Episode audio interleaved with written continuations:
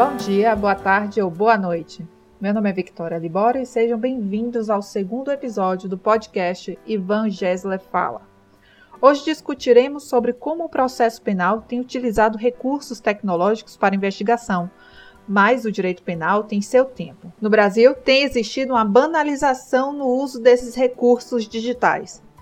Antes mesmo da Operação Lava Jato, o professor Ivan Gessler publicou o livro Prova Penal Digital, que busca evidenciar que o emprego da tecnologia no campo processual não pode ser desprezado, mas demanda um tratamento legal rígido e específico no local adequado.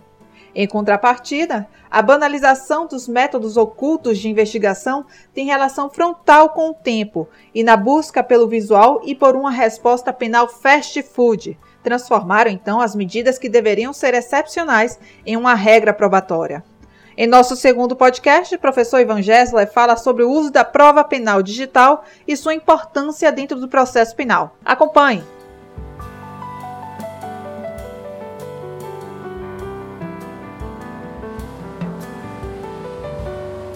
Nós sabemos que hoje nós vivemos em um cyberespaço, Levi denunciou isso, né? E os recursos tecnológicos tão utilizados em todas as searas sociais, eles não ficaram alheios a uma incidência também no âmbito processual penal e no direito penal. Cada vez mais nós temos uma criminalidade globalizada, transnacional, eu diria energizada pela rede mundial de computadores, energizada pela internet. E o Estado, claro, que detém o direito potestativo de punir não poderia ficar no combate a essas organizações criminosas e essa criminalidade cada vez mais globalizada e organizada apenas com os métodos convencionais, eu diria, ortodoxos de persecução crimes da persecução penal. Então, o processo penal realmente também tem utilizado e usufruído desses recursos tecnológicos, daquilo que Manuel Valente chama de métodos ocultos né, de investigação, Auri também nesse sentido. O problema é que o processo penal tem o seu tempo. Né? O problema é que o direito penal e o direito processual penal tem o seu tempo. É preciso é, semear, cultivar para poder coletar, realizar essa colheita de uma verdade processual. E no Brasil, principalmente, tem existido uma banalização nesses recursos tecnológicos de investigação, nesses recursos digitais.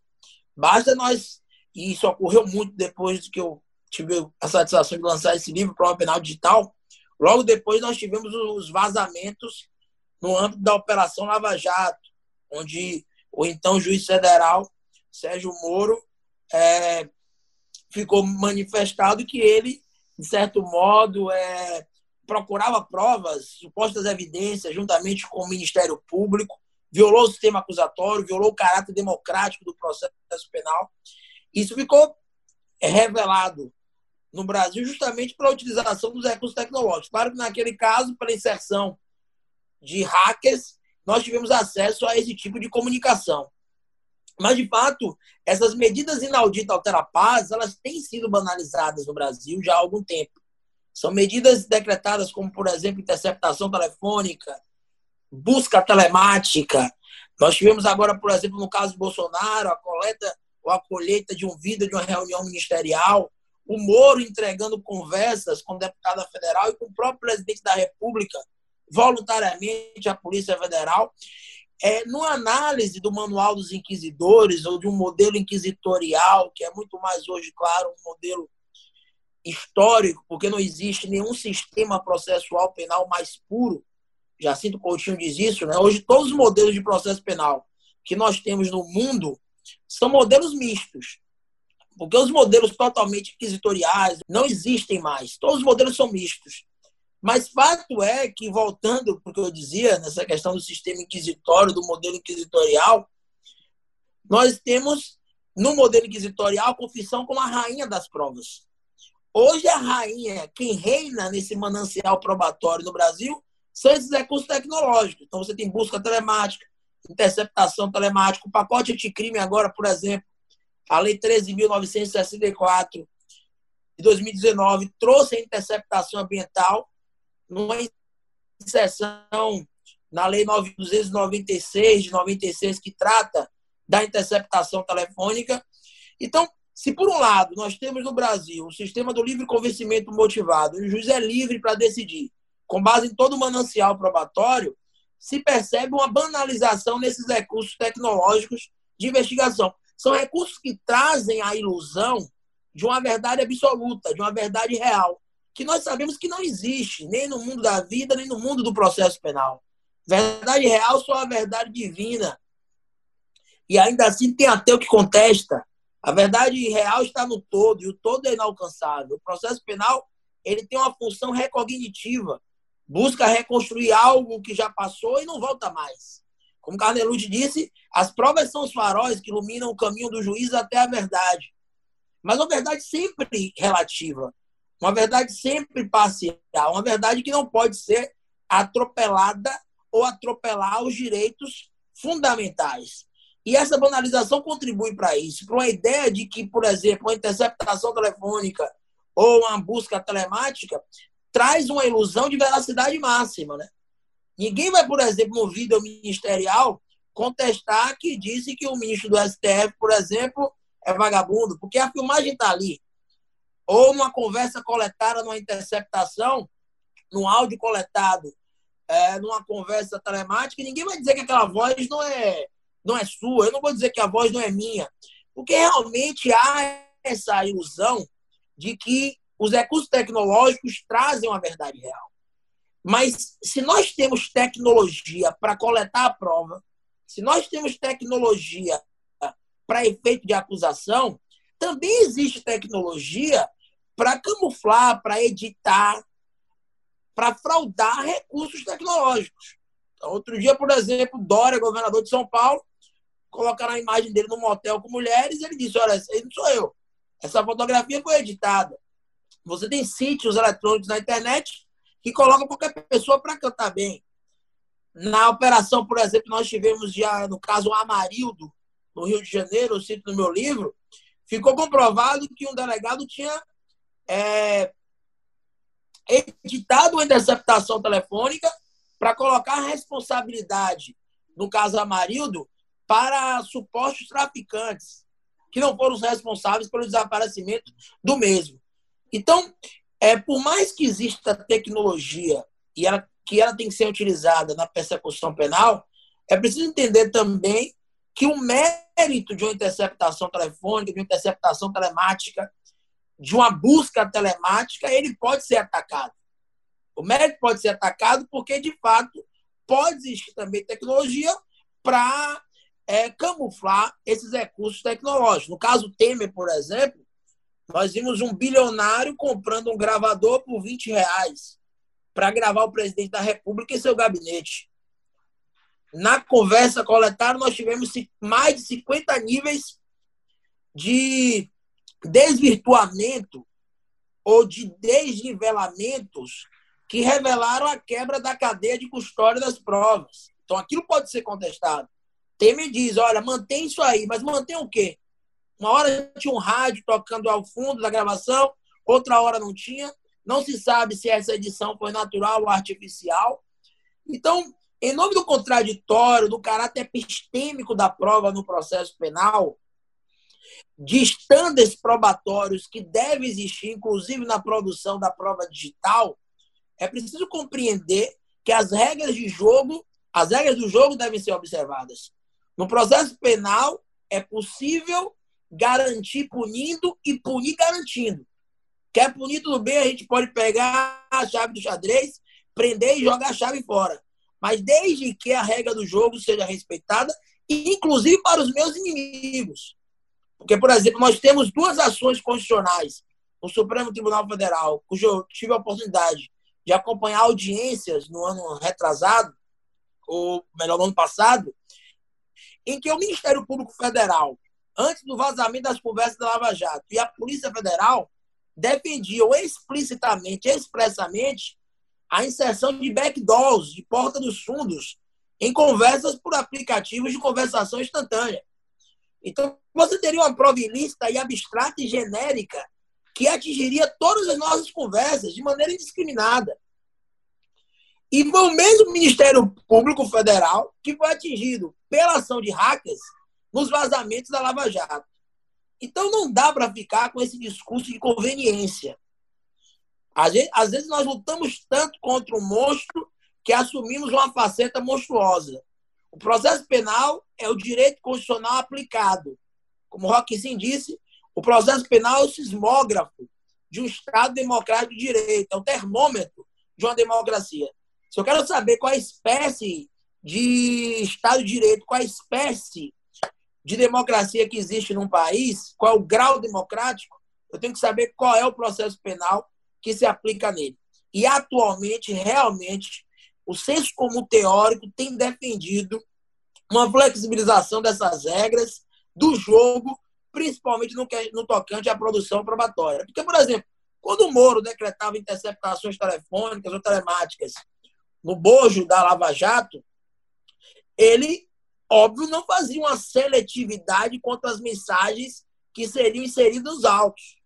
Você tinha toda a mídia disponibilizada às partes, em muitos casos as conversas eram divulgadas, o sigilo era quebrado, mas agora Moro, quando está, é, eu diria, como destinatário de uma investigação por denunciação caluniosa, no escândalo aí, ou quando deixou o ministério, ele vai até a Polícia Federal e só entrega as conversas que deseja, só entrega as conversas que interessam. Então, o processo penal é isso. O direito penal, eu diria, é como uma serpente que só pica quem está descalço. E amanhã pode ser eu ou você, destinatário de uma, uma acusação, onde recursos são banalizados, recursos tecnológicos realmente são utilizados. Agora, há uma discussão quanto à questão da, da fake news, das fake news. Hoje, é, nós tivemos ações de hackers também publicizando dados da família Bolsonaro. E é uma realidade. Né? Na Alemanha, em todos os países da Europa, nos Estados Unidos, claro que a utilização desses recursos tecnológicos é um caminho sem volta. Mas temos que impor limites. Limites à luz da Constituição Federal, limites à luz dos direitos fundamentais. Então, por exemplo, recentemente o STJ considerou provinista o espelhamento de aparelhos telefônicos. O sujeito teve uma busca e apreensão de um aparelho telefônico, a polícia apreendeu o telefone do sujeito, colocou um aplicativo, como por exemplo, cavalo de Troia, no aparelho do indivíduo, e devolveu o aparelho ao investigado. O investigado, a partir dali, travava mensagens com outras pessoas e a Polícia Federal tinha acesso ao melhor dos dois mundos, tanto as conversas já armazenadas, as conversas passadas, quanto aquelas que estavam no fluxo, com instantaneidade, aquelas do futuro que o sujeito ainda iria travar e que estava travando. Então, é a Polícia Federal dominando o passado, o presente e o futuro. É, o nobre, é, nosso nobre líder aí, que está conduzindo, por exemplo, o seminário, falava um pouco sobre a destemporalização. Né? E o que nós vemos hoje é isso. Né? Nós não nos contentamos mais com o que está escrito. Nós queremos ver vídeos, nós queremos ter tudo de maneira instantânea. É uma nadificação do presente. É a entropia falado por Osh. O que se tem hoje, de fato, é uma banalização do tempo. Né? E essa relação entre o tempo e o direito, claro, é muito importante. O tempo temporaliza o direito. O direito tem, é, o direito ao mesmo tempo juridiciza o tempo. Essa relação é indissociável. Mas nós não podemos admitir ao mesmo tempo um processo penal fast food, um processo penal que banalize esses recursos tecnológicos. Nesse caso que eu citei, o STJ, então, entendeu que a prova deveria ser considerada ilícita por ausência de previsão legal específica para o espelhamento de compartimentos telefônicos, que é um grande problema que se tem no Brasil também. Nós temos um ordenamento penal, um ordenamento processual penal, que é uma, que é uma grande coxa de retalhos. Né? Aí na UFBA, por exemplo, conduzindo doutorado, nós temos o professor Sebastião Mello, que tem uma obra que trata dos mini, mini sistemas penais, e ele cita muito isso. Não há uma codificação por inteira no Brasil. E quando você analisa o ordenamento como um todo, há uma série de contradições, às vezes dentro de uma própria lei. Então, por mais que exista uma liberdade na produção probatória no Brasil, as pessoas devem entender que no direito processual penal não se pode fazer tudo. No direito penal tem o princípio da legalidade estrita, tem a necessidade, tem a tipicidade, você tem a taxatividade, mas no processo penal as pessoas não querem respeitar as regras do jogo, querem atropelar direitos fundamentais, porque não sabem ou esquecem que o processo penal, na verdade, não é um instrumento para o Estado poder punir. O processo penal é um instrumento anticonhecimento. Essa é a essência, como diz Geraldo Prado, do processo penal. Então, claro que se nós queremos ter uma produção telemática, uma produção telefônica, se queremos ter uma prova penal digital utilizada no seio processual penal pátrio, tem que ter previsão legal explícita, regras orientadoras fortes. Em 2014, nós tivemos é, o Marco Civil da Internet, que Bolsonaro outro dia até disse que defendeu a época o Marco Civil da Internet. Tem que saber em quais termos né, essa defesa foi feita. Mas fato é que o Marco Civil da Internet, por exemplo, ele admitiu, ou melhor, exigiu ordem judicial para colheita de dados, de conteúdos armazenados em compartimentos eletrônicos. Então, para essa hipótese, não tenho que aplicar a lei de interceptações telefônicas, mas sim o Marco Civil da Internet.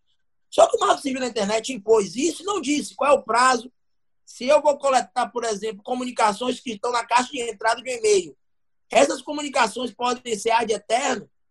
Eu posso, por exemplo, coletar comunicações travadas há 10 anos atrás, e o direito ao esquecimento que você tem, por exemplo, no direito civil, eu defendi a aplicação no âmbito processual penal também no meu livro.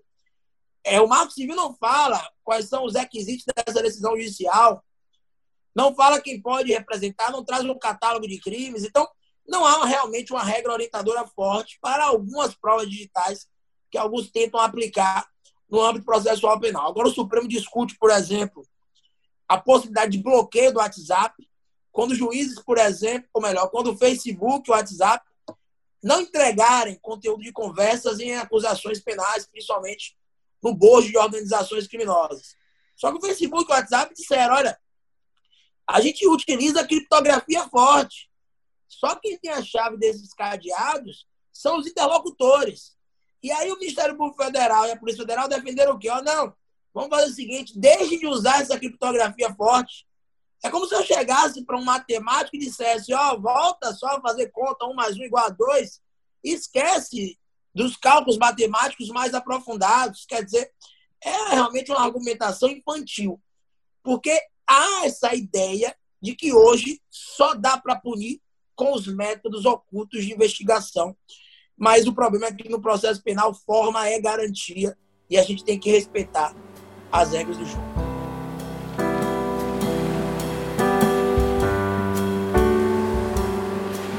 Obrigada a você que nos ouviu até aqui.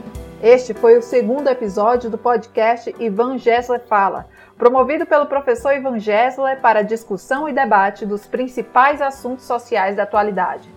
Acompanhe nossas atividades pelo Facebook, Instagram, Twitter e LinkedIn e no futuro em nosso site ivangesler.com. Professor Ivan Gessler é advogado criminalista e pré-candidato à Câmara de Vereadores de Salvador, Bahia, Brasil. Mestre em Ciências Criminais pela PUC do Rio Grande do Sul, Ivan Gessler é professor e coordenador de pós-graduação em Ciências Criminais no Centro de Estudos José Aras, professor de Direito Processual Penal na Escola de Magistrados da Bahia e na Escola Superior de Advocacia. Além disso, foi professor de Direito Processual e Prática Penal na UFBA durante o ano 2019 e continua sendo professor na graduação de Processo Penal na FACEMP, Unifaz e Rui Barbosa e pós-graduação do LFG, Faculdade Baiana de Direito e UXAL. Meu nome é Victoria Libório e a gente se ouve no próximo episódio. Até lá!